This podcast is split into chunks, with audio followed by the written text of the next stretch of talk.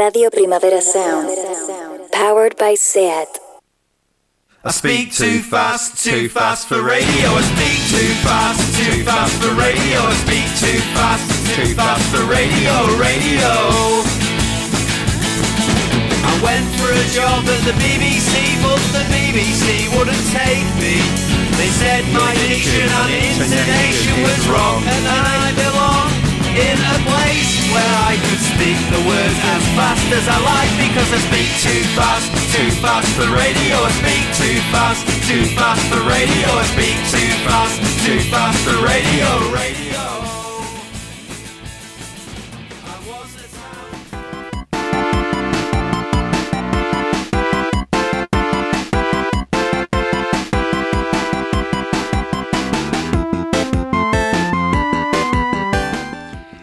¿Cuántas veces habré escuchado esta canción? Decenas y decenas, una por cada partida que jugaba el Sonic en la Mega Drive que heredé de mi tío cuando era pequeña. Y os aseguro que fueron muchas.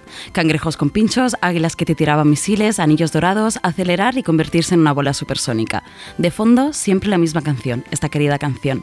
¿Por qué me sigue gustando tantos años después? ¿A qué apela el seguir escuchando la banda sonora de Sonic, el archifamoso juego de Sega? ¿A mi experiencia como jugadora? ¿A la nostalgia de mi infancia? ¿O simplemente me gusta como canción? ¿La escucharía hoy en día si la pasaran por la radio sin ninguna experiencia previa con su contexto? Hoy, en Mala Hierba, Game Over, sellos, videojuegos y todos los universos que hay en medio.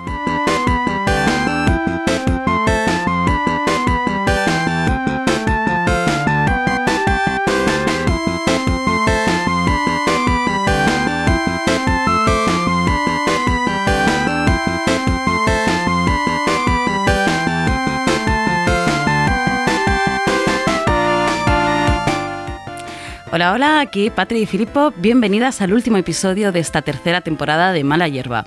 Hoy indagaremos en las relaciones entre la música y los videojuegos a través de los sellos discográficos. Un temón que siempre había querido traer al programa, pero que no sabía cómo afrontar hasta que conocí a los dos ilustres invitados que hoy me acompañan. Las dos personas con la mirada más especial hacia las ficciones digitales que conozco. En un lado de la mesa tenemos a Luca Ramada Prieto, que sonará como colaborador de Tardeo, y en el otro a Hugo Gris, crítico cultural de, juegos. Los dos son críticos culturales de juegos, ¿no?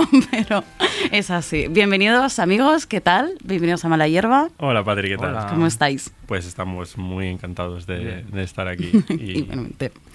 Eh, bueno, vosotros habéis hecho muchas, muchas cosas juntos, ¿no? Yo quería de- destacar eh, la instalación Zoom que hicisteis en el CCDB. A mí no me dio tiempo a verla porque justo llegó la pandemia, ¿no? Cuando, sí. cuando acabáis de Aquí inaugurarla. tanta gente se, se quedó sin verla porque... Porque sí, sí, coincidió un mes después de abrir, se, se chapó todo, no solamente la instalación de Zoom, ¿no? Estuvisteis ¿no? como en la bola eso de, de cerrar, ¿no? Pero la pandemia nos dejó, bueno, que es cuando nos conocimos. Ah, vosotros eh, hicisteis un, un podcast también eh, llamado Dile que baje. De hecho, me gusta mucho eh, teneros aquí porque se cierra un poco el círculo, ¿no? Vosotros me invitasteis a Dile que baje a hablar de mi manera Te de... invitamos como boyer, como boyer de los juegos. Exacto, o sea, para quien no lo sepa, porque hoy hablaremos de videojuegos, mi problema es que hablaba antes de la Mega Drive de mi tío, ¿no? También heredé una Nintendo 64 y cuando la Mega Drive mis padres, mis padres la tiraron en plan, seguro que esto las niñas no juegan y la tiraron a la basura y lloré. Y años después se me rompió la Nintendo 64 que también heredé de mi tío. Y entonces ahí me quedé sin soporte para jugar a juegos. Entonces, desde ese momento, eh, para quien no lo sepa, confieso que soy una voyeur y lo que hago es mirar gameplays de en YouTube de juegos. Y sí. te invitamos a ese dile que baje para que nos lo contases. ¿no? Exacto, Pues, ¿no? Por el tuit de que había llorado, ¿con qué había llorado? No, En- no En sé el si- alza. Sí, en el alza con el final de... De, de um, Death de- Stranding. de Death Stranding. ¿no? Esa Sí. soy yo. sí. Esa eres tú, sí. Llorar viendo a alguien que juega el final de Death Stranding en un alza. Entonces, bueno, nos conocimos con ese dile que baje y hoy se cierra un poco este, este círculo. Un bonito círculo. Sí, y empezábamos el programa con una pregunta, ¿no? ¿A qué apela la experiencia de escuchar las bandas sonoras de videojuegos? Eh, escuchábamos la banda sonora de- del Sonic, de este increíble juego. Eh, otra cosa curiosa que decíamos es que, claro, yo como no conseguí pasármelo y mis padres me tiraron la consola antes de conseguir pasármelo, hasta este año no había escuchado las demás canciones, claro, porque me lo bajé para el móvil y conseguí pasarme las pantallas que de pequeña no me había podido bajar, ¿no? Entonces yo creo que me Que es, quedé... que es curioso que no te pusiste, no te pusieses un gameplay del Exacto. Sonic, ¿no? Es como ahí hay un agujero. Eso sí que lo quería jugar, ¿sabes? Entonces, este año por fin he escuchado que venía después de Marvel Zone, pero cuando tenía cinco años no fui capaz. Pero esta, mm, hablamos de sellos y precisamente la banda sonora del Sonic la editó Data Discs, es uno de los, vamos a estar hablando de varios sellos, pero Data Discs es un poco este comienzo, ¿no?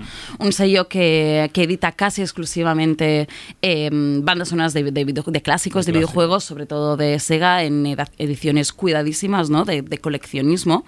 Y... mm, para empezar a plantear las preguntas, decíamos que la nostalgia, la nostalgia es sin duda una explicación ¿no? para este auge de sellos que, editan, que se dedican a los videojuegos. Pero otra muy interesante es la explosión de la, de la materialidad de los sellos que editan, que veremos que hay un montón que editan de muchísimas cosas diferentes, contra la crisis de la edición física del juego. Intentaremos abordar aquí ambas, ambas vertientes, pero no podemos hablar de esta época dorada de los videojuegos clásicos sin mencionar la importancia investigadora y creativa de las bandas clásicas, ¿no, Lucas? Claro, es que O realmente... Hugo. Sí.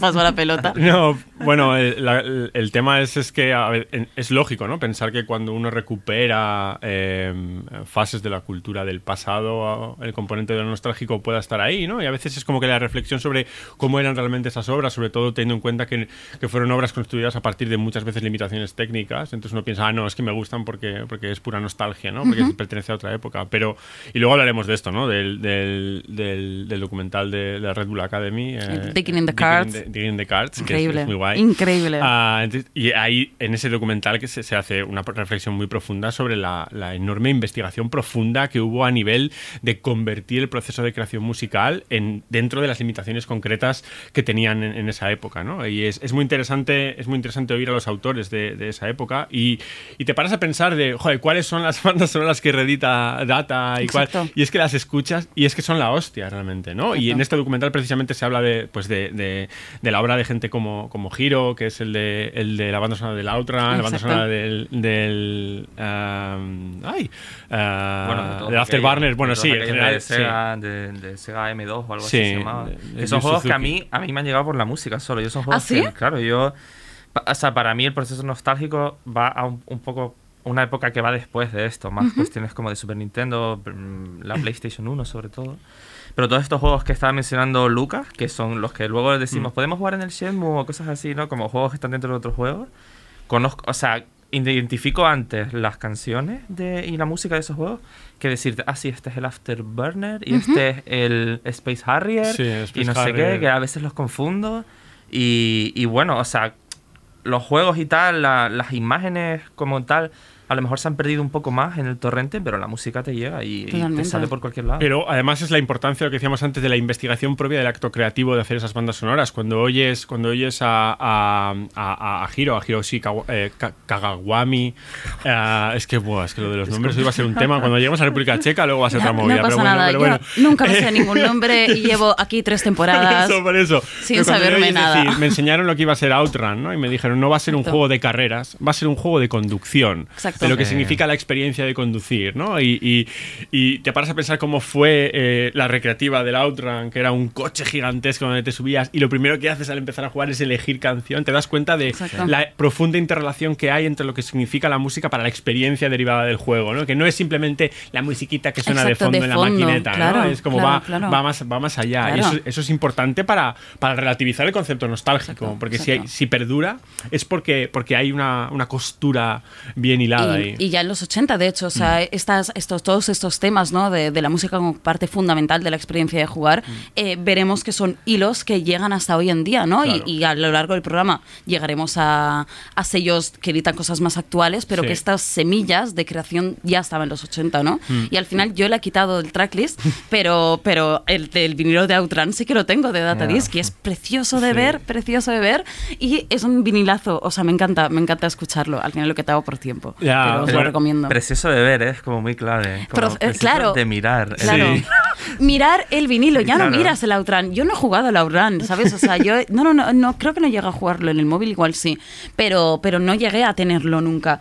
Pero aún así la banda sonora no sé cómo llegó a mí y, y me ha acompañado y, y Claro. me pongo el disco, es que en mi casa como si me pusiera un disco de, yo qué sé, de Magnetic Fields, o sea, me gusta mucho. Es que es algo que de lo que hablaremos constantemente, de que todo este proceso de reflexión sobre lo que significa la música y la edición discográfica de la música, yo creo que eh, no hubiese llegado al, al lugar en el que está ahora si realmente la música no hubiese sido buena. O sea, porque Exacto. se hubiese quedado como en cosas puntuales de nicho, etcétera, que también es algo que a lo mejor avinagramos después un poquitín y tal, pero, pero porque realmente las obras creadas realmente merecen muchísimo la pena, es por lo que trascienden y por lo que, en cierta manera, que es algo que tú apuntabas antes, acaba siendo uno de los outlets, outlets concretos de objetualización del circuito, ¿no? Que es algo, Exacto. ¿por qué se publica la música en vinilo? ¿Por qué hay tanta publicación ahora? ¿Por qué precisamente ahora, que es cuando llegamos a un punto en el que solamente se publican según qué eh, obras en edición física, juegos en edición física, grandes empresas y las independientes, etcétera? No, pero sí que se saca el vinilo. No deja de ser eso, ¿no? Que es algo que tú apuntabas antes. De hecho, contraponíamos aquí dos explicaciones, ¿no? Porque esta explosión de, de- de bandas sonoras en vinilo Mm. o en casetes o en tal.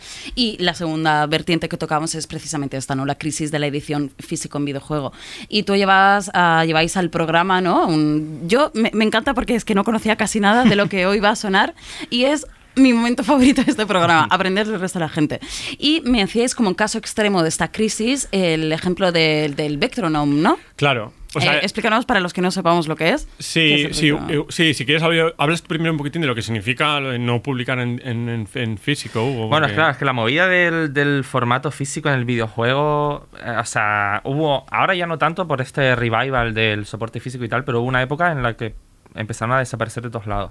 Los juegos típicos, los grandes que dice Lucas, sí que habían, pero como empezó, eh, hubo esta explosión indie, esta explosión de, de, de jueguitos pequeños y demás, que de repente la gente empezó a querer como tener las estanterías, igual que el vinilo este de Outrun, que es como, Exacto. quiero tenerlo ahí, quiero mirar. Y, y a, mí no me llegó hasta el Kentucky Road Zero y tal, pero de repente lo entendí. Yo quiero mirar mi estantería y ver el juego. Quiero mi objeto. Claro. Quiero mi objeto. Quiero tocar. Quiero tocar, ¿no? Entonces ahí es donde. Bueno, quiero que mi dinero también es una cuestión de, de pasta igual, ¿no? De que quiero que haya algo físico, ¿no? Que fue tangible. Sí, bueno, quiero, quiero, quiero verlo. Es un O sea, valor las, diferente, sí. las bibliotecas Sí. forman parte de nuestras relaciones afectivas con lo cultural. Bibliotecas en el sentido amplio de lo que significa tener un objeto que me relacione con esa experiencia, ¿no? Y ahí es donde nacen sellos discográficos en concreto, pero el caso que tú decías, que es el de Vectronome en concreto, que ni siquiera es editado por una discográfica en forma de música, sino que es la edición de coleccionista física que no existe de otra manera, eh, se edita con el doble vinilo. O sea, la edición física del videojuego Exacto. es como si yo me compro un, cartu- un, un DVD del videojuego, pero además del videojuego me vienen como con dos vinilos dentro, ¿no? Como con dos 7 sí, sí, pulgadas sí, dentro. pues.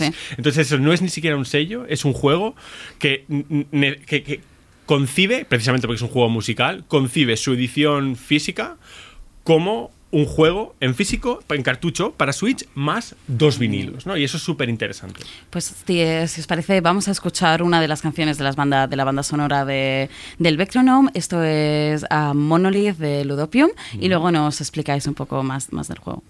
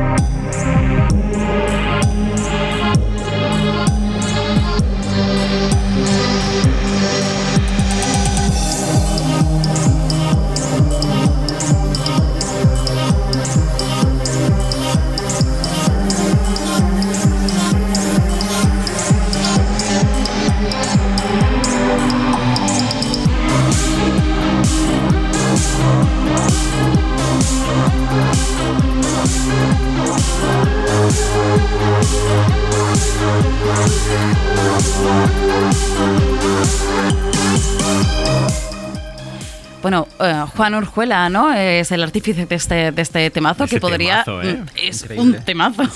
Es que es un temazo increíble. Toda la banda sonora de Vectronome es increíble, da unas ganas de bailar de la hostia. Y, y- y precisamente por eso, por eso es lo que vamos a estar todo el rato diciendo. Es que las músicas de estas obras que están de las que vamos a hablar son, son muy guays. Además es que es muy interesante porque Vectronome es un juego musical, es un juego de ritmo, ¿no? De estos que tienes como que, que ejecutar una serie de pasos eh, siendo acorde con los ritmos que plantea la música, ¿no? Para resolverlos. Es un juego de plataformas musical de ritmo en el que el mundo cambia a la vez que la música. Entonces, cuando entiendes la rítmica y bailas con tu cubo, es un juego abstracto además con colores, y bailas al ritmo de la música, es mucho más fácil resolverlo, ¿no? Tienes que entender la música para bailar con ella y resolver el movimiento que te exige. Es una pasada. Y, y eso me parece muy interesante, ¿no? Lo que decíamos, de, de- de que dentro del espíritu de la obra esté tan integrado lo importante que es la música, que la edición especial del juego incluya la publicación del vinilo doble. Claro, claro.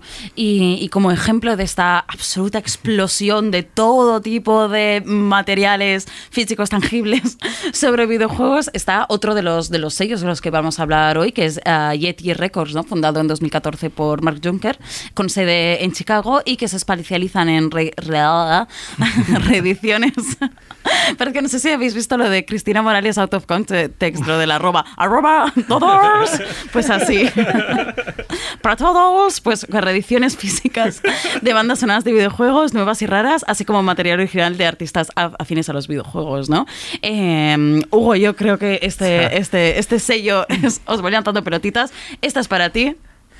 Eh, sí, pf, a ver, imagínate, para mí todo este proceso también es como de descubrimiento constante, porque yo la idea del sello discográfico de videojuegos ni me la había ni planteado.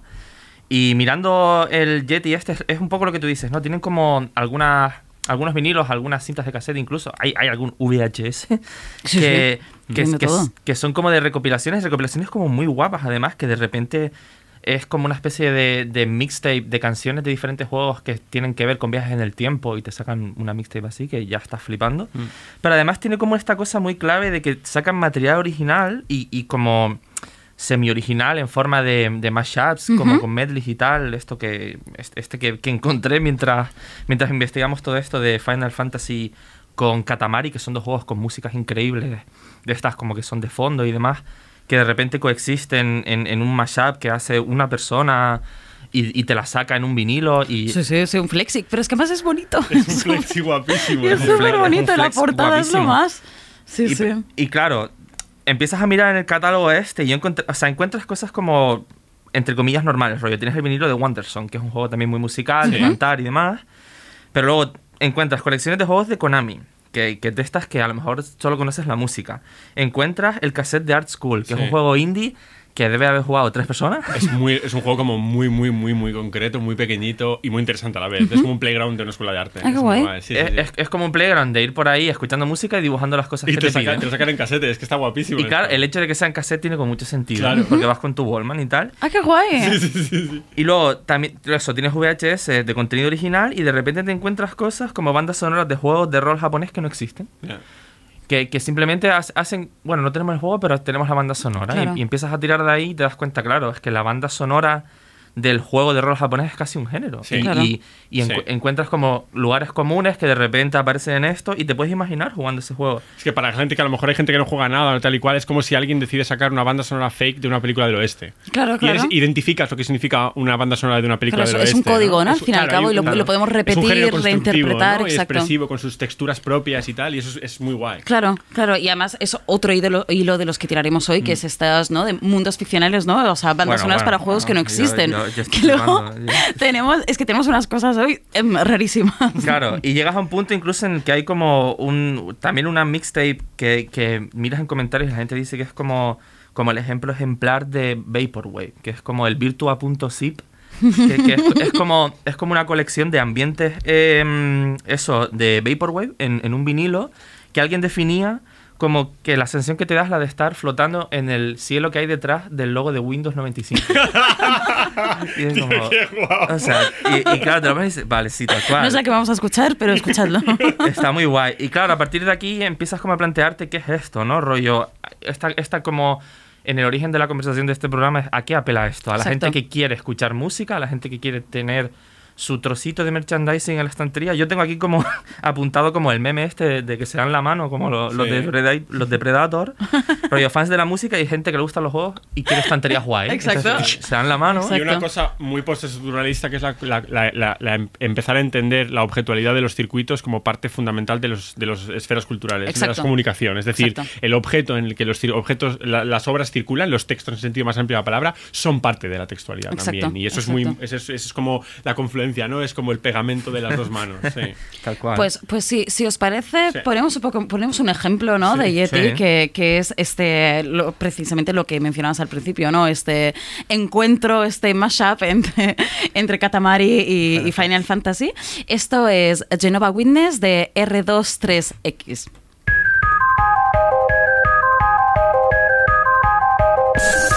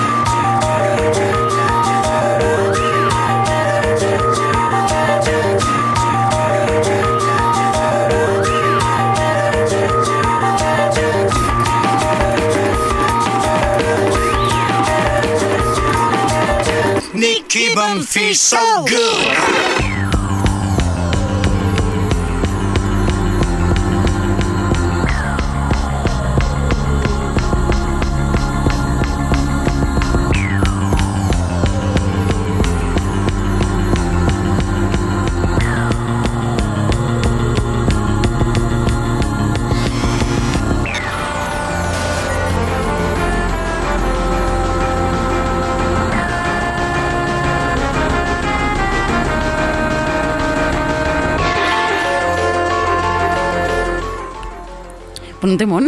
Temazo. Si es que. uf, sí. Estamos Toda- aquí toda los, dos baila- los tres bailando. Toda la mixta es increíble porque además barre como muchos Final Fantasy a la vez y no- bueno, es increíble. me, me pongo aquí en plan fan como me den cuerda. Claro, yo decía, yo nunca he jugado al Final Fantasy al, al, al, joder, al otro, que soy horrible, ¿eh? Al otro, al otro sí. Al Katamari. Katamari Eh, sí. El otro es el Final Fantasy, ¿vale? O sea, el Katamari ni me lo toques. Exacto, por eso, por eso, qué horror. Bueno, aquí la Boyer, la inculta. Pero, pero sí, sí, perdona, dinos. Nada, no, al final eso, como yo, yo acabo como mirando, me pongo esta canción y acabo mirando al techo pensando que, que, que es el Yeti este porque estoy flipando. Y al final me gusta porque es como muchas de las cosas que, que solemos hablar Lucas y yo y eso, eh, empezamos a tirar de este hilo y acabamos en tres empresas después montando, bueno, montando hilos de, de- reflexión increíbles, pero Yeti al final es como una especie de lugar como súper experimental, súper guay Sí. en el que, o sea, entre creaciones originales, eh, recopilaciones y semi-originales como mashups y tal, entras en contacto con, con esta cosa que intentamos decir mucho, que es que la música es como un componente muy, muy importante y que además te das cuenta de ello cuando la música es buena. Sí. Exacto. Y, y- y, claro, luego, esto saldrá a lo largo del programa y tal, hay diferentes formas de jugar con la música, jugar la música y demás, pero en el momento en el que, o sea, la razón por la que podemos, ah, todavía escuchamos Afterburner, pero no jugamos, es porque Exacto. la música es increíble. Exacto, Y el, exacto. y el juego, hay esta idea de que el juego a veces se vuelve obsoleto, porque como es un producto tecnológico, bueno, como que se supera la tecnología, pero la música no. La música es algo que, Sí. que, que no se va a quedar obsoleta. Y, y de Chicago viajamos a la República Checa. Vamos, Aquí vamos. tenemos a Lucas, es tu momento estrella. momento, Has venido momento. vestido para la ocasión, He llevas mi preparándote toda la semana para este momento. Entonces, He venido con mi brilla, cariño. Socialista Checoslovaca. Bueno, es que para mí esto es muy importante, precisamente algo de lo que estaba diciendo Hugo ahora, ¿no? Es la importancia de, de lo musical, no solamente como capa, sino como, como, como vértebra o como columna vertebral muchísimas veces de las identidades mundoficcionales, ¿no? Eh, hay veces que hablamos de juegos en términos un poquitín abstractos o, o de manipulación o qué se hace en este juego, pero hay muchos de ellos que basan todo su ejercicio comunicativo en qué son como mundos de ficción, ¿no? Cómo son esos lugares. Y ahí es donde, ahí es donde un sello como Amanita Design, eh, un- bueno, un sello, perdón, un, un estudio, Un laboratorio de juegos como Amanita Design, am, reposa gran parte de su identidad comunicativa en sus relaciones con sus, con sus, eh, con sus eh, compositores musicales, ¿no? Amanita Design es un sello checo, eh, creado por Jacob Dorsky, ah, que es muy interesante porque pertenece además a una, a una inercia creativa muy propia de la República Checa, ¿no? De hecho, Dorsky es, eh, fue alumno de Jiri Barta, el, el animador, el animador, eh, el gran animador checo junto con Mayer y otros y tal y cual. Entonces se nota muchísimo que pertenece a esa mirada muy concreta de lo que significa mm, la escuela, la escuela audiovisual y de, an- de animación checa y los juegos se nota muchísimo en, en- en cómo son eh, visualmente, pero además ese, ese rollo crowd crafty que tiene Ujú, Barta, que tiene Sam correcto. Mayer, que tienen los juegos de, de Amanita, también se nota muchísimo ¿no? en, en- en cómo son las bandas sonoras. Amanita tiene dos, dos- dos equipos, por así decirlo, eh, que son el equipo de, de- de Jacob Dorsey, que es como el, el- el jefe, pero luego está el equipo de Jaromir Placi, que es un ilustrador checo también. Eh, y este segundo suele trabajar con un grupo musical que se llama DVA, que ellos se definen como que hacen folk de un país que no existe en un idioma que tampoco existe, ¿no? Y eso es maravilloso porque Súper define guay. muchísimo la esencia de, de estos juegos, porque encima son juegos mudos casi siempre, no tienen palabras, Exacto. porque para comunicarse a la globalidad desde la República Checa eh, no, o puedes o doblarte al inglés, y es algo que nunca quisieron hacer, o hacerlo a través de otros lenguajes. O meterte tu propio idioma, ¿no? Y, Es que y es ese, lenguaje, ese lenguaje de comunicación en muchísimas ocasiones es lo musical. Es ¿no? música. Entonces, los- las dos bandas sonoras de DVA, que son las de las de Botánicula, que oiríamos ahora un cachito de una canción, y la de, y la de Hugel, la de Chuchel, son una pasada porque son, están totalmente cosidas con la manera en la que se refleja la textura ¿no? natural de los objetos con los que está construido ese mundo ilustrado. Botánicula, evidentemente, natural, Chuchel como de personajes carismáticos y referencias, intertextualidades extrañas y tal. Y, y- y la manera en la que, en la que, en la que suena. Es, es, es 100% el espíritu amanita y el espíritu, el espíritu checo. ¿no? Pues, pues si os parece, vamos a escuchar este Juchu de DVA del Botanicula. Suena así.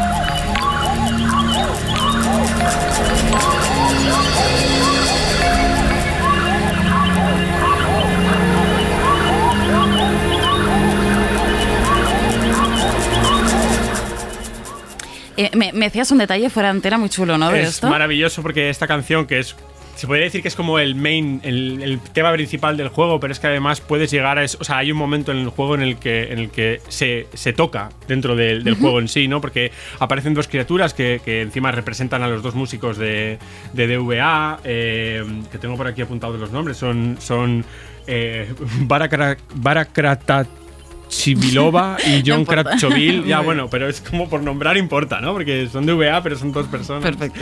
Y, y es maravilloso porque aparecen las dos criaturas ahí, entonces tú les tocas diferentes partes del cuerpo, porque son encima como One Man, one, man, one Woman Band, ¿no? Tienen muchos instrumentos, etcétera. Entonces, en función de los lugares en los que le tocan, activas un instrumento y otro. Qué Hay un momento en el que los activas todo y entonces explota la canción, ¿no? Que es esto que estamos viendo de fondo. Y es maravilloso. Además, se nota muchísimo esto, ¿no? Es un juego sobre naturaleza y los, el- los elementos utilizados para, con- para contar esta música son muy orgánicos, suenan Exacto, muy orgánicos, exacto, que es algo, exacto. es algo muy similar a lo que hace el otro compositor de Amanita Design, que es, que es Floex, ¿no? Floex, que, que encima tiene una reputación muy grande también en la República Checa como, como músico de electrónica y es, la, es, la- es el, el otro gran compositor de, para, que trabaja para, para Amanita. Ah, él empezó, si no me equivoco, haciendo, haciendo la banda sonora de Machinarium, que es uno de los primeros juegos del estudio. Ah, el primer juego, el primer juego del estudio es Samoros, literalmente, que es... la- el- eh, luego hablaremos de Samoros 3. Samoros es el proyecto de fin de carrera Ah. de Jacob Dorsky, que lo, lo- lo presenta como para Barta. Es como... ¡ah! Yo me vuelvo loco con estas cosas, ¿no? Ah, y acaba, acaba... Y entonces Floex entra en el estudio, empieza a trabajar y él, él cuenta, ¿no? Que a él los juegos se la sudan, pero que a Manita no. Porque la manera que tiene de entender eh, lo que es la creación es, es, es muy, es, es muy cercana a cómo él entiende también esta cosa, ¿no? Como muy humanista, eh, muy cuidada, muy, muy crafty, muy artesano, que es lo que decíamos antes, ¿no? Y bueno, yo siempre pongo de ejemplo, eh, para hablar de Floex, eh, la banda sonora de Samoros 3, porque, porque me parece una maravilla. Todo esto lo edita Minority Records, que es un sello checo, tanto las de DVA como las de Floex, ¿no? Y, y bueno, hay documentales en YouTube, no, no voy a ponerme muy pesado, ¿no? Eh, porque hay varios documentales en YouTube para ver el proceso de esto, pero, pero es, muy, es muy psycho. O sea, el- el- la manera de trabajar de, de Floex es, es muy loca, ¿no? Hay, le oyes en un momento decir, ah, Samurai 3 es un juego de un gnomo que visita planetas, ¿no? Y cada planeta es diferente, entonces cada planeta tiene que sonar diferente. Entonces hay un momento en uno que, que es, que es un planeta como muy orgánico, como muy seta. Y dice, entonces, claro, tenía que sonar orgánico. Entonces hice como las canciones principales con verduras.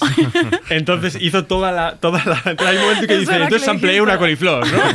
y entonces es increíble verle. Es como instrucción de Neubauten, pero. Claro, o sea, hay, hay algo, hay algo muy maravilloso en todo esto y, y que encaja muy bien con, con, con Dorsky hablando de que cuando él plantea la creación audiovisual de sus obras recuerda al arte táctil de Svan Mayer. Hay como Claro. muchas interrelaciones ahí de por qué entra alguien de lo musical en un medio que es de otra manera, pero encaja perfectamente por la manera de entender el proceso textural de cómo se crean las obras, Exacto. ¿no? Y esto es clave.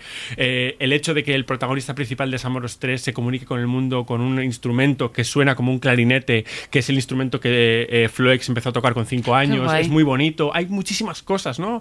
Eh, hay un, eh, uno de los planetas le recuerda a, a Indonesia y entonces se va y hace las canciones con instrumentos de la zona de, de Indonesia o con flautas de estas de pao, pa, pao, pa, pao, pa, pao, ¿no? El- el Además, proceso... ese, ese sonido es como muy a Eso Sí. es, y de hecho como eh, que quería ir por ahí, pero que la flauta normal de las zonas europeas, porque la flauta no, perdón, el, el- el- se llama como arpa de mandíbula o algo así, arpa de boca. Dice, las de la zona que yo conocía no, no- no me daban suficiente jugo, entonces me tuve que ir, porque eso está en, todo, en diferentes civilizaciones y tal, se fue a buscar a las de China, porque tienen como diferentes posiciones con diferentes tonalidades, entonces es, es- es un proceso súper... Es, es eso, muy psycho, pero fundamental para que cuando tú entras en Samoros, no solamente lo que ves es lo que sientes, ¿no? Hay una especie de bola que te atrapa, que te mete dentro y cuando tú juegas a ser ese gnomo, juegas con ese gnomo, ah, la parte musical es, es fundamental para, para entender todo lo que estás sintiendo y para entender la entrada, ¿no? En, en- en el juego. Pues. Y- Ay, perdona, perdóname. no, no, no, para nada. No, no. Decía, iba a poner que y tal es, tal es la fuerza de que lo que se crea en esos juegos eh, se te queda dentro que después pasan cosas como Floex eh, haciendo una sesión de DJ con un robot. Físico creado por él, que es el personaje El de Maquinario, ¿no? Robot Joseph, que es, o sea, es increíble, ¿no? Es como él hizo la banda sonora de Machinarium, que el protagonista es el Robot Joseph, Robot Joseph, y después él construye a Robot Joseph y hace una sesión de una hora en un estadio olímpico de Praga abandonado gigantesco con Robot Joseph ahí tocando la batería de lo que, de lo que lo dice. Entonces es como la ficción saliendo a la vida, Sí. que es lo contrario a lo que pasa en los juegos, que es la vida entrando a la ficción y es maravilloso, ¿no? Esto. No, hay, hay aquí un. Pues bueno, por eso el programa se llama Todos los universos posibles entre Claro. medio, ¿no? Hay una cantidad de, de cosas que pueden pasar de, de- de jugar con los juegos, ¿no? Que, que- que es alucinante. Si os parece, vamos a sumergirnos, ¿no? En este, en este mundo. Ah, No podremos acompañar al gnomo, pero vamos a intentar meternos en el Samoros 3. Este es el main theme de- del 3 ah, por Floex.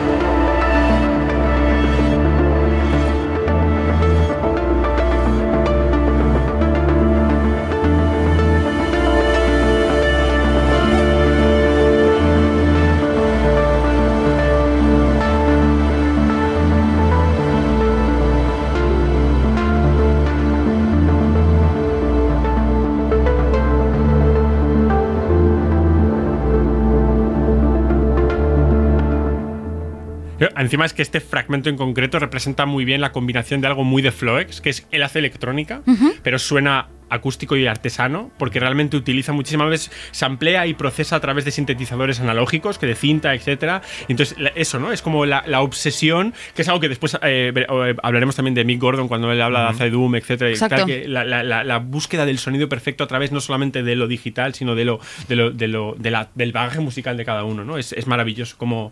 Bueno, eso, que explota hacia afuera, ¿no? Explota, explotea hacia afuera esta cosa. Eh, Yo es que estoy callada porque estoy alucinada. Simplemente estoy aquí como, ¡oh, me encanta! O sea, quiero, quiero una consola para poder jugar a esto. Por favor, me lo tío, adiós al contigo. Claro, ¿sabes cuántos gameplays me estáis haciendo? Me tengo que ver ahora. O sea, muchas necesidades, muchas horas en YouTube voy a pasar. Y, mm, y hablamos de, de, de, bueno, Hugo, ¿no? De juegos Sí, en los que... De la ficción saliendo a la Exacto. realidad, es. ¿no? Eh, bueno, aquí es como cuando yo ya, como tacho de mi lista, que cuando me ponen un micro en, en la boca tengo que hablar de Kentucky Road Zero, ¿no? que es como algo que siempre cumplo. Eh, bueno, Bien, En, en Kentucky Road Zero, que es un juego de ese del que siempre hablamos, eh, hay un grupo, un grupo formado por dos personas que se llama Junebug. Dentro del juego. Dentro del juego, sí, hay, eh, son dos personas que te encuentras Y que, bueno, es- eso es un dueto eh, formado por dos robots mineros que tras el colapso laboral y financiero de la Tierra en la que ocurre el juego Kentucky Road Zero, salieron a, via- a viajar en moto por el mundo y a tocar música de sintetizadores en garitos de carretera. O sea, bueno, la definición de increíble. Eh, y bueno, hay, hay un momento en el juego que no sé si tú hablaste en tardeo de- del Too Late to Love You cuando No, hablaste de música. No me acuerdo. creo- no, no. Bueno, hay un momento como muy increíble. Es, es como la escena, Lucas empieza que es su escena favorita de Kentucky Road Zero cuando juegas a una. cuando La única vez que tocan una canción realmente dentro del juego, que es el Too Late to Love You, en el que el texto de la canción se convierte en eso, como en versos procedurales, que. Que tú eliges. Claro, que- combinatorios más que procedurales. ¿no? Bueno, Sí, es sí. combi- combinatorios, sí. Eso refiere Que. poesía combinatoria musical. qué guay. Sí. Entonces, eh, el estribillo siempre es el mismo en esa canción mientras e- ellos están tocando en el, en el escenario, pero tú eliges los versos eh, de- de- entre cada estribillo. Está como muy, muy guay. El tema es que, esto no se queda ahí, evidentemente, eh, y el, el grupo como tal, podríamos decir que, que existe en la realidad, porque si empiezas a tirar del hilo, eh, dentro del juego también hay una, una emisora de radio local y tal que, bueno, que forma parte de la historia y demás que te vas encontrando. Y que es- esa emisora tiene una web real, por así decirlo. De hecho, tiene un teléfono también, porque hay varios teléfonos en el juego a los que puedes llamar. ¿Puedes Y- llamar? Sí, sí. Y te sale un contestador. Y, y- y O sea, deberíamos llamar, ¿no? hay, no hay, hay uno que es como muy evidente que está en el juego, pero el de, el de la estación de, de televisión tienes que encontrarlo, es un poco más difícil. Yo llamé un día y, y me lo cogió una señora. Pero que era, era- luego me di cuenta que era una grabación, pero la primera vez me puse súper nervioso y colgué. Porque pensé que era, pensé que era una ¡El señora. juego existe! Claro. Pero es que esto a nivel, o sea, a nivel de, había, había una película, ¿no? Que salía, una de terror que salía de la pantalla. Bueno, da igual. a nivel de estudio fenomenológico de la ficción, el hecho de, de- de sentir una metalepsis a ese nivel, de decir, estoy llamando a un teléfono que sé que es ficción, pero me lo coge algo que yo creo que es verdad. O sea, es que Es- es, es que es como es, el- es- claro, es, es- es increíble. Eh, bueno, yo, o sea, además es que como la señora, hello, y yo, ¿qué? bueno, eh, el tema es que si te metes, si buscas la web de esta, de esta emisora, puedes llegar a una base de datos y, y de, de documentos que tienen, que muchos de ellos son eh, digital art, video art, son como cosas muy extrañas, muy, muy guapas. Pero hay una que es una actuación en directo de este grupo, que, como una grabación que ocurrió en esta, en esta emisora y puedes ver a, a, o sea, Junebug, que se llama así el grupo, que está compuesto por dos personas, que son Junebug y Johnny. Eh, y bueno, puedes verlo. Y luego además... Dos, dos cyborgs realmente, ¿no? Son dos robots, sí, son dos robots mineros. Son dos robots que posiblemente son los mayores eh, rastros de humanidad que hay Sí. en el juego, que son precisamente robots. Qué guay. Que es una de, la- una de, los- una de las ideas del fondo del juego, es, es un juego muy posthumano, en el sentido humanista de la palabra. Eh, o sea, de estudios humanistas, quiero decir. Y, y es muy guay esto, ¿no? Que Jumba, que los dos sean como Cyborgs. los, los cyborgs más, que son más humanos que los propios humanos del juego. Sí, y hacen como una música muy guay, es como, tiene mucho de, sintetizador, es como muy atmosférica. eh, Junba canta como en un tono agudo súper guapo. Y, y bueno, es como una música que te envuelve. Y ahí de repente encuentras con que Junbach tiene otra canción. Pero un día, de hecho, como el, el momento en el que salió este, este vinilo, que Sí. fue en, en un sello que se llama I Am 8-Bit, I Am 8-Bit, Que ahora- cuando salió, cuando como tal, era, un, era un- como un proyecto Sorpresa. secreto. Cuando, cuando Hugo y yo lo compramos, compramos la banda sonora de Kentucky Road Zero y el vinilo sorpresa. Ah, y era, y era. Claro. Y era el vinilo De- de, de Junebug, Junebug. que ahí ya fue como... pero, pero ¿qué es esto? Porque de repente Junebug, el grupo ficticio, acaba de sacar un disco que tiene como, no sé si tiene 10 canciones o algo Sí, sí, así. sí, sí, es un Sí, disco, sí. es un Es un- disco, es un disco entero. Es un largo, sí, Sí, sí, sí. Y, y, y Junebug tiene perfil en Bandcamp. Sí, sí, Esa- sí, sí, está, está muy bien, muy Sí, bien sí, creado. Sí, si os parece, escuchamos un trocito de a qué suenan Junebug, ¿no? Esto es Static Between Stations del Too Late to Love You.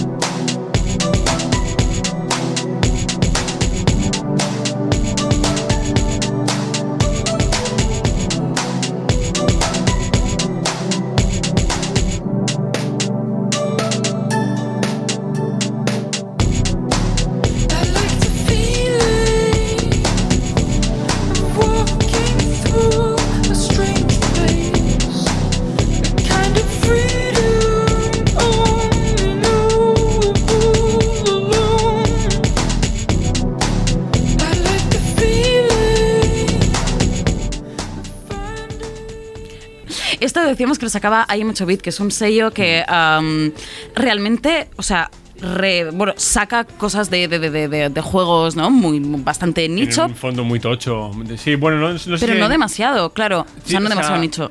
Bueno, Bueno. Sí, no demasiado nicho. Es que realmente el, el concepto nicho en Claro. en, en una esfera como la del videojuego tiene como muchos, muchos lugares, ¿no? Y realmente lo que hace. Lo que hace IM 8-bit yo creo que es eh, una preocupación muy fuerte por eh, publicar eh, vinilos encima con un cuidado Sí, estético en la publicación guay. de obras encima que merecen mucho la pena como, como que- que, Recuperarlas, merece, ¿no? sí, que merece que, que existan, ¿no? Como, Claro. como vinilos y esto es un claro Claro. ejemplo por, por, por, por lo que representa además a nivel conceptual, ¿no? Que exista el vinilo de Jumback. Claro. Poder poner en tu casa de la vida real el vinilo de Jumback del juego es muy guay. Y, y eso. Y, y- Sí, y además de vez en cuando se lo pasa bien. De repente te sacan la banda sonora del Super Hexagon y es un vinilo con forma de hexágono. O sea, Claro, claro, el del claro. Smiley, ¿no? Que, que Sí, vimos. claro. Sí, el sí, del Octodad. Sí, el de Octodad. No, Octodad no estaba aquí. No, pero... no, está- no, era, Ah, no. era en otro, pero Tienes aquí- el de Watam, por ejemplo. Eso, el de Watam, que, El que es como el sombrero. personaje tiene un sombrero que lo levantas y es, es como parte del vinilo. O sea, tiene cosas como muy, muy guays. Y eso, y, y publica eh, bandas sonoras de, de juegos en los, que, en los que la música es fundamental. Ape Out, en la que la música es jazz que cambia mientras tú vas eh, eh, eh, Matando policías. matando policías con un mono, que es algo que siempre lo decimos porque nos flipa, evidentemente. Y una de las bandas sonoras que más nos gusta de, de I Am 8-Bit es, es la de Sayonara Wild Hearts. Exacto. Porque precisamente, claro, encima, porque Sayonara Wild Hearts tiene un vinilo, pero es que Sayonara Wild Hearts es un álbum jugable. Exacto. Y esto es, es, una, es una de las trends, no sé si trend, sí, hay, es casi trend, ¿no? Está empezando a ver cada vez más Hay- en el mundo del juego musical o, o de los procesos creativos que es más interesante, ¿no? Yo, ¿qué es un álbum jugable? ¿Qué es un Ajá. juego álbum tal no sé qué? ¿no? Pues es un juego estructurado a- como un, álbum pop que encima va sobre el desamor, ¿no? Y es una Exacto, maravilla. Exacto, sí, yo, yo sobre Sayonara sí que quiero hacer un pequeño alto porque, o sea, yo no lo conocía y cuando me lo explicasteis es que me quedé flipada. Y luego vi un gameplay y no me lo imaginé así. Entonces quiero que, os lo, que, que lo expliquéis y luego os digo a ver qué el tal. Es decir, Es una movida explicar Sayonara, ¿Sí? porque es un juego, es un juego como que en su manejo es bastante como arcade, ¿no? Sí, es un juego arcade. Sí, sí. claro, es que es un juego de motos, yo no me esperaba Es, eso. un cuando- juego, es un juego arcade de motos. Es un Claro. juego de Sobre el motos, es un juego de naves, es un juego de skate, es un juego de. Es como. Es una colección de minijuegos arcade. Exacto. En, eh, en torno a cada uno de ellos, como a. Incluso ni siquiera cada uno de ellos, porque incluso cada canción tiene diferentes partes. En plan verso, estribillo, verso, estribillo, y cambia en función. Claro. En función Sí, sí, a, la- es a las etapas de una relación Sí, y de, de un eso. corazón, ¿no? Es ahí Sí. en la banda Bueno, claro, sonora es que va- vas Hey Brick como- 2, Herbrick 3, Eso ¿no? es, Es como todas las veces que te rompen el corazón, Claro, ¿no? Es como, como revisitas tus exes. Exacto, exacto. Hay una, hay una frase de Simon Flesher, que es uno de los. Simogo son dos pibes, eh, y uno de ellos es Simon Flesher, eh, diciendo que, que Sayonara no es un juego de ritmo, porque el juego de ritmo es una institución dentro del mundo de los Exacto. juegos, ¿no? Que es que, es que va muchísimo más allá porque las estructuras propias del juego van en función a la estructura de la canción. Es decir, el fluir de las estructuras musicales de las canciones afecta a los escenarios, a, los- a las mecánicas de juego, etcétera. Entonces, Sí, por eso es un álbum jugable. Exacto. Porque las canciones son el juego. Exacto. Además es como muy, o sea, hay como una fase en la que vas con todo el rato con una moto y cuando llega el estribillo te pones a volar. Exacto. es. Y luego vuelves a la moto y luego vuelves a volar y se, o sea, Exacto. está estructurada. Sí, sí, la y- canción Realmente es lo que estructura todo el canción. juego. Exacto. pop. Además Y- es pop. Es que, bueno, eh, pop y hiper pop, o sea, es que a- el principio sobre todo, ¿no? Que es como más así, más tal. Uh, es muy guay. Pues si os parece, vamos a escuchar una de, esta- de estas canciones, de estos Sayonara Wild Hearts. Ah, esto es Dead of Night de Daniel Olsen, Jonathan Eng y Linnea Olson. Can you tell? Does it show? I'm alone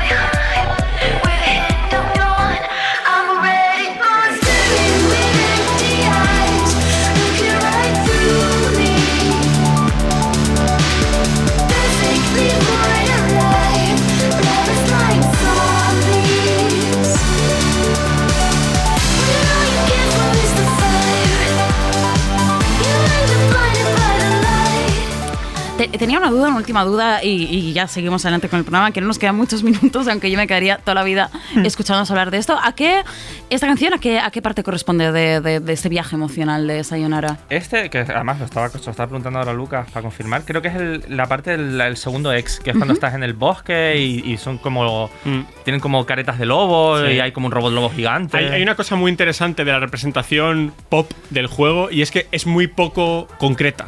Y eso es muy guay para lo universal. Exacto. Es decir, cuando, cuando se- o sea, la manera en la que se proyecta de una manera casi abstracta, metafórica, hace que, que, bueno, que tú, que tú quieras volcar todos tus desamores ahí, los que tú quieras. En plan, esto, esto, esto, esto soy yo literal, ¿no? Exacto, literal. Buah, es que A mí- soy yo literal. A mí me rompieron el, el amor- el corazón en el bosque de la Sí. misma manera en esta moto, tío. No, no me sirve Y si fuera-. Si fuera el Sonic, sería el segundo mundo. Claro. Sí, y sí, ves, sí. yo nunca llegué al tercero. y Lucas, había otro, otro juego que, que querías llevar a esta, esta mesa redonda, que es Sí, el, el porque- Doom. Sí, bueno, pues yo, yo siempre que puedo. Es Hugo con el Kentucky, bueno, yo también soy muy de Kentucky. Los dos hemos hecho muchas cosas de Kentucky. Escuchaos el dile que baje sobre Kentucky. Eh, Es pero a mí, a mí Doom me parece, me parece una obra clave para entender las relaciones entre lo musical y, y- y lo videolúdico. Porque no es exactamente. nin- No, no- no pertenece a ninguna de las formas en las que se relaciona de los juegos que hemos hablado antes. ¿no? Hemos hablado de juegos en los que las mecánicas son música, como Vectronome. Hemos hablado de. O, o, por ejemplo, Sayonara, ¿no? Que, que- que se modifica mientras tú vas jugando, etcétera. Hemos hablado de bandas sonoras que, que son como, como el albornoz que te pones cuando Exacto. entras en su, en su entorno, ¿no? Doom. Es, es un juego en el que la música es fundamental también para entender ese, ese lugar en el que tú entras. Doom es un juego de matar monstruos a toda hostia. Como con una arma bien tocha, monstruos con cara de demonio tal, ¿no? Pero además, Doom, la música de Doom es adaptativa en función de los escenarios en los que tú estás. De tal manera, ¿qué hace la música de Doom? Te pone o intenta decirte, hermano, este es el mood concreto para ponerte a disparar a los monstruos. Y no es lo mismo disparar monstruos en campo abierto que en un espacio Claro. estrecho. Y la entonces música lo narra, música ¿no? te dice, la música te está diciendo, this is the way, ¿no? Esta es la manera, esta es la manera de destrozar estos monstruos. Y además es que lo percibes directamente. Cuando tú oyes Doom dices, ah, vale, o sea, este es el rollo, ¿no? Esta es de, de- de- de esto va. Y, y qui- qui- quizás escuchamos un cachito de. Exacto. vamos, vamos a ponernos en el mood de matar zombies, ¿no? O sea, Monstruos, a demonios, monstruos. demonios, demonios, Ah, ah, demonios. no, perdón, pues demonios. Vamos a matar demonios con Flesh and Metal de Doom, editado por Laser Records.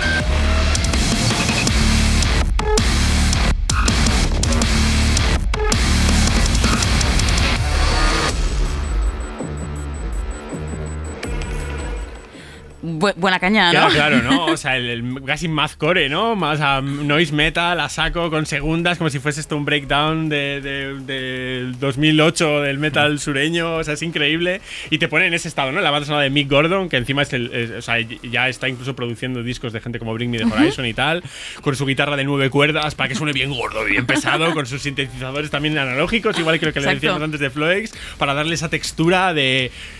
Pa- Corre, dispara, corre, muévete y baila, baila, ba- baila, ba- ba- bailar la muerte, ¿no? Diría Villador Drop, pues, pues esto es literal, Exacto. Doom es bailar la muerte. El, el concierto que tiene tocando todo esto, que es él. Sí, él sí, con sí. la guitarra ahí en medio, dándolo todo. Sí, sí, sí. Es bueno, es, es un, es un ejemplo como, como muy clave para entender eh, las relaciones músico-videolúdicas contemporáneas. sí.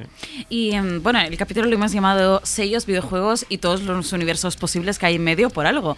Y es que todas estas ficciones digitales ¿no? dan, dan lugar a una multiplicidad de universos expandidos y alternativos y algunos con menos suerte y otras con más suerte. ¿no? En esta búsqueda que hicimos conjunta encontramos el ejemplo de, de Game Chops, ¿no? que es un sello americano eh, que tiene como mm, bizarradas muy raras, pero que ah, incluso quizás demasiado nicho. ¿no? Lo decíamos que era como una playlist de chill, de Zelda and chill o Sí, cosas así, ¿no? demasiado- es demasiado recursiva, ¿no? Exacto. Demasiada ironía, ¿no? Que necesitas haber jugado para poder pillar la ironía y O descodificarla. pertenecer quizás. al gran mundo de Exacto. la gran nene, ¿no? Para Exacto. Y el tío, Sí. bueno, tiene su propio, ¿no? Su personaje con el que pincha, era un poco esta, Sí. esta otra patita, ¿no?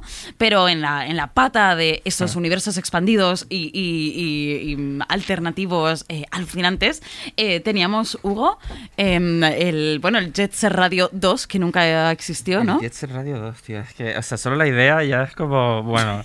Eh, sí, Jet Set Radio, como así muy por encima, es un juego de la Dreamcast de cuando nosotros éramos adolescentes. Que, bueno, va desde de estar en un, en un grupo de patinadores callejeros que se dedican a hacer graffiti, a molestar a la policía, a luchar contra el turbocapitalismo y, y a estar pinchados a una radio que es la, que la- la- la que le da nombre al juego, que se llama Jet Set, radio, Radio. Que lo mismo, te pone temazos que te dice dónde va a haber policía para que tengas cuidado. O Ah, qué guay. Es la mejor radio del mundo. Eh, Eh, Radio Primavera debería ser esto, ¿no? A ver, Policía a las dos y cuarto. Pues tal cual. Entonces, bueno, hubo un Jet Set Radio en Dreamcast, luego hubo como una especie de reimaginación, pero poco en Xbox que se llama Jet Set Radio Future. Y este es un juego que, que todo el mundo ha querido siempre tener más, pero acabó como perdido en, un- en uno de los cajones de Sega. Sega tiene como un almacén de cajones y está ahí Sí. metido. Sí, sí. Eh, y es, eh, o sea, para mí es como uno de estos traumas del mundo del juego que, que la gente no ha superado. No tal es así que el año que viene, en teoría, sale como un juego que es básicamente Jet Set Radio, que lo tengo por aquí apuntado, que es el Bomb Rush eh, Cyberpunk, que es Jet Set Radio, pero con otro nombre. O sea, es tal cual. Rebranding. Y entonces llega esta persona, el Tumelo, y te saca un disco que yo, o sea, cada vez que intento como conceptualizarlo en mi cabeza es como que es esto. Porque es como una banda sonora de un Jet Set Radio que no ha existido nunca. Y está como un poco a medio camino entre la memoria medio nostálgica de lo que fue jugar a Jet Set Radio en ese momento y la imaginación de un futuro que nunca va a ser. Que es como casi la misma cosa, pero en direcciones diferentes. No sé, Sí. es como muy raro. Y el tipo este te saca, o sea, como es capaz de conseguir toda la textura musical de Jet Set Radio, que además ya de por sí es complicado porque es como un mashup de muchas influencias, como muy hop funky. clubero. Sí. Eh, Es como una movida, sí. como, sí, claro, como mu- muy mezcla y, y como él como lo tritura todo y te saca la banda sonora de un juego que no existe. Que lo llama Memorias de Tokio, pero memorias, o sea, memorias de un juego que nunca jugué. Nosotros lo hemos llamado como fanfiction, ¿no? De los Sí, videojuegos. Claro. Del y a videojuego, partir de ahí sí. llegamos a la idea del fanfiction de a, a través de la música y yo hoy tirando de este hilo me encuentro que hay gente que se hace lo que llaman Jet Set Zona, que son sus personas del, de, de Jet Set Radio, del mundo de Jet Set Me Radio, encanta. que se definen por tener una ilustración y una música. Hmm. Y el Tumelo, que lo vi hoy, sacó como la canción de su Jet Set Zona. O sea, ya existe, ¿eh? O sea, es, que es como que él existe dentro del juego a través de la música, porque si tienes un tema... Es full en- fanfiction esto, ¿eh? Es Sí, como- sí, sí, sí. Si tienes un tema en Jet Set Radio, existes en Set Radio, Claro. es que no hay más. Claro, es- es la música lo que te da corporeidad, ¿no? Es en plan, Claro. qué guay, qué guay. Pues si os parece, vamos a escuchar, ¿no? Este, un tema de este Jet Set Radio De 2. este juego que nunca existió. Claro, de un juego que nunca existió. O sea, ya hemos empezado con el juego quizás más conocido, que es el Sonic, y vamos terminando con un juego que nunca existió. Esto es Bada Bounce, un temazo de Tumelo, Jet Set Radio 2.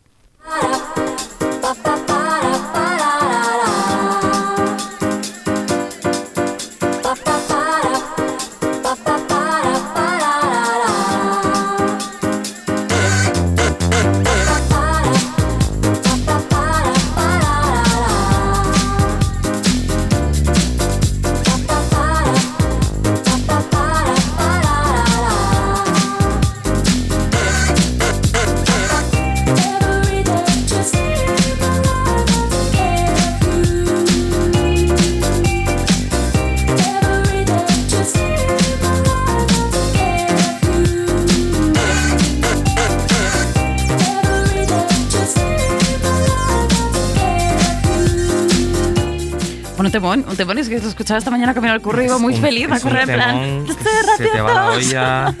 Hay una movida, como así como último apunte, que me flipa de todo esto y es el radio y que tiene que ver un poco con aquello de, de la ficción saliendo de la realidad, como un punto intermedio. Y es que hace un tiempo, la, eso, en medio de este trauma y la gente que quería seguir jugando y jugando más fuerte Jet Set Radio, crearon la radio Jet Set Radio, que puedes entrar a través de internet. Existe, te ponen como temas increíbles también y, y mashups de, de canciones reales. Pero además, cuando estás metido en la radio, abajo te va poniendo la información de dónde está la policía y dónde están los secuaces de la empresa maligna que tienes que luchar en el juego y te la ponen ahí para que tengas cuidado. Por si acaso sales a la calle y te encuentras a los Rokaku. Esto, es- esto es un juego, un juego o sea, yo haría un juego en plan app para salir a correr eh, con esto de Guapísimo. fondo De y esto. huyendo de la poli Que viene el ¿eh? policía Sí. ese, el barbudo asqueroso de ese juego, tío. Tengo que jugar. Alguien, bueno, jugar, que es gameplays. Yo cada vez que os digo lo tengo que jugar, significa que lo tengo que Lo ver tengo en que ver. ¿no?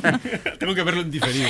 Tengo que jugarlo en diferido. Tengo que ver a alguien jugar al juego que no puedo jugar porque no tengo consola, lo repito otra vez. Por si alguien me escucha, mi cumpleaños es el 31 de agosto. Cerquita. Bueno, y acabamos este programa realmente donde lo empezamos en la música de 8 y 16 bits. Hasta ahora hemos hablado de sellos dedicados a editar música de videojuegos, pero un ejemplo interesantísimo de, de interesantísimo de todos los territorios a donde, hasta donde llegan estas ficciones eh, digitales es el recopilatorio de 2017 de Hyperdub, que hace artistas como Burial, llamado Digging in the Cards, a collection of pioneering Japanese video game music, que de hecho sale después de un documental, bueno, un- varias, varios capítulos, un Sí. documental en Red Bull Academy, que es la hostia también. Es sobre muy este guapo tema. ese documental, está en YouTube. O sea, yo, eh, eh, yo recomiendo mucho porque. eh, porque realmente, es- volvemos a eso que tú decías al principio, ¿no? La manera en la que a partir de las limitaciones concretas de lo que se hacía en esa época te das cuenta de, de- de la profundidad investigadora, analítica y creativa que había en esas músicas, de por qué perduran y entender la música del videojuego del presente es, es, es, es muchísimas ocasiones es una consecuencia de los deseos de ir más allá del propio medio que hubo en esa, que en esa época, ¿no? En un momento dice eh, uno, de los, uno de los entrevistados, no sé si es J-Rock o, o- o Flying Lotus, dice, esto es sonido de Detroit hecho por un japonés en un videojuego de 8 bits, ¿no? Y es como, no me creo que este tío creciese en Tokio, este tío creció en Detroit, ¿no? Entonces Exacto. es increíble ese rollo de... Y- de- Y, y de hecho es muy guay porque, o sea, Hyperdub, ¿por qué reedita un sello que edita Burial y tal? ¿Por qué se pone a hacer el Digging in the Cars, ¿no? De, de Japanese Music. Es porque luego, sobre todo se ve en, el, en el, la segunda, el segundo vinilo que va de remixes, trazan todas las líneas entre ¿no? el, el- lo que ellos editan y lo que ya se hacía en los años 80 en los videojuegos, ni siquiera, ni siquiera en la música. Eh, entonces, chicos, ha llegado el momento de despedirse. Eh, muchas gracias por, por haberme acompañado en este último episodio de la, de la temporada de, de Mala Hierba. Em, nada, me gusta mucho haberos encontrado en esta vida, la verdad, porque aunque por caminos diferentes, creo que tenemos un poco la misma visión del mundo. El mundo como un enorme campo de juegos, ¿no? Como un lugar a explorar, transformar y que experimentar a través del, del jugar. Yo llego a eso por Perec, por George Perec, realmente, y vosotros por el Katamari o por el Botanícula, ¿no? En plan, caminos diferentes, pero la misma, la misma manera de, de verlo. Y al final, Mala Hierba también sale de esta visión del mundo, ¿no? Tantos ejemplos y tanta chapa durante ya tres temporadas han sido solo ah, para animaros a que juguéis en y con el mundo. Hay miles de maneras de relacionarse con la música, una de ellas es fundar un sello, y hay miles y miles de maneras de hacerlo. Hemos visto hoy una de miles que es a través de los videojuegos. Aunque mm, algunas las hemos visto aquí, pero os animo a buscar la vuestra, a jugar, siempre jugar. Tres temporadas, 25 programas y 1500 minutos después, esto es realmente lo único que os quería decir. Os dejamos con Telepathy de la BSO de Chatti que firma Manebu Saito, una perla de 1988.